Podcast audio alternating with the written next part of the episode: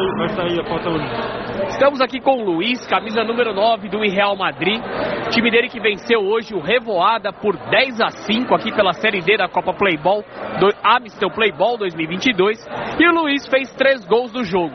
Luiz, o que, que você pode falar dos três gols e da vitória da sua equipe aí por 10 a 5? Pô, jogo bem difícil, cansativo, né? O time deles é muito bom, mas sempre é bom fazer três gols. E agora pensar no próximo jogo que a gente está classificado agora.